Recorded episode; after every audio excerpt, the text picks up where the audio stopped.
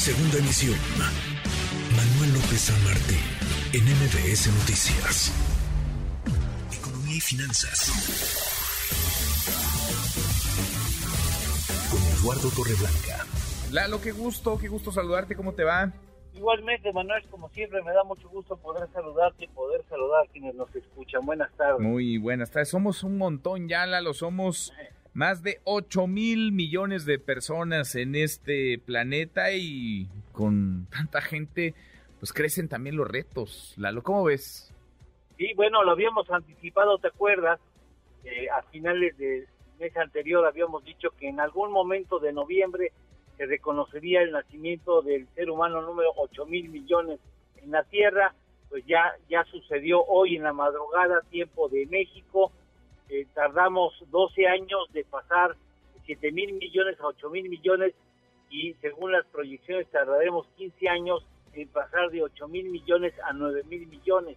Lo que eso hace es replantear una serie de retos importantes y las estrategias de las mismas, de los mismos retos. Por ejemplo, cómo vamos a producir los alimentos que requieren 8 mil millones de seres humanos, cómo vamos a combatir la pobreza extrema, que creció, por cierto, con la pandemia, educación, vivienda, salud, trabajo, migración, equidad de oportunidades y de género, pero sobre todo la equidad, porque el 1% de la población más rica ha acaparado más del 85% de la riqueza producida en el mundo. Y resulta que 2.153 familias multimillonarias poseen más patrimonio que el patrimonio que logran reunir juntos más de 5 mil millones de seres humanos. Las cosas son importantes en cuanto al reto social significa, porque hoy más de 600 millones de seres humanos sobreviven con menos de 42 pesos mexicanos al día o 2 dólares con 15 centavos de dólar día a día.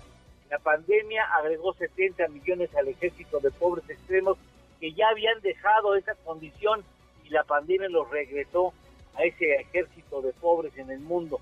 281 millones de seres humanos han migrado para mejorar las condiciones de sus familias y en ocasiones ni siquiera las de ellos, como es el caso de muchos migrantes mexicanos.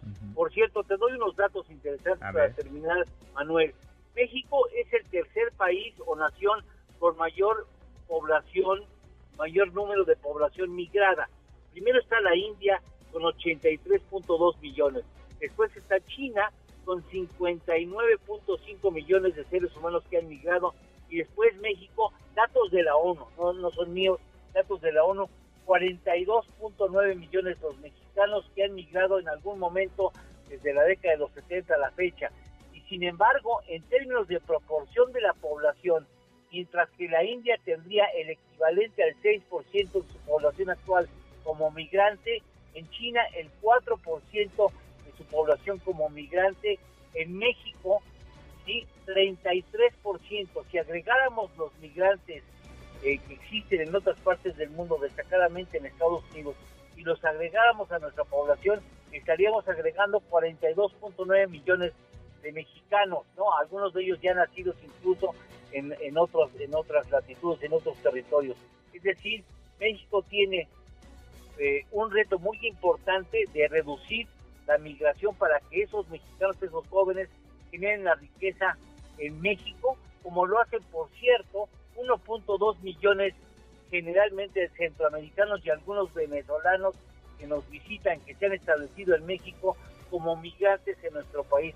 El asunto no es menor, ciertamente 8 mil millones de, seres humanos exigen replanteamiento de estas estrategias. Totalmente, totalmente. Oye, ¿y qué mejor que el G20 como marco para discutir esto, más allá de discursos y más allá de la agenda de cada quien, pues que sirva de algo, que se reúnen los líderes de las 20 economías más potentes del mundo. ¿la?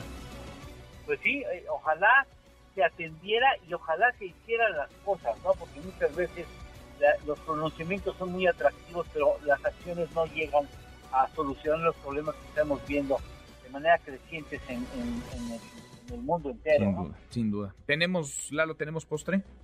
Eh, relacionado con este tema curiosísimo, fíjate, en los Emiratos Árabes Unidos, el 88% de la población es migrante o ha sido migrante. 88%. Le sigue Kuwait, donde el 73% de su población es migrante.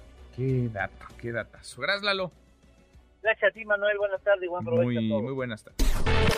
MBS Noticias.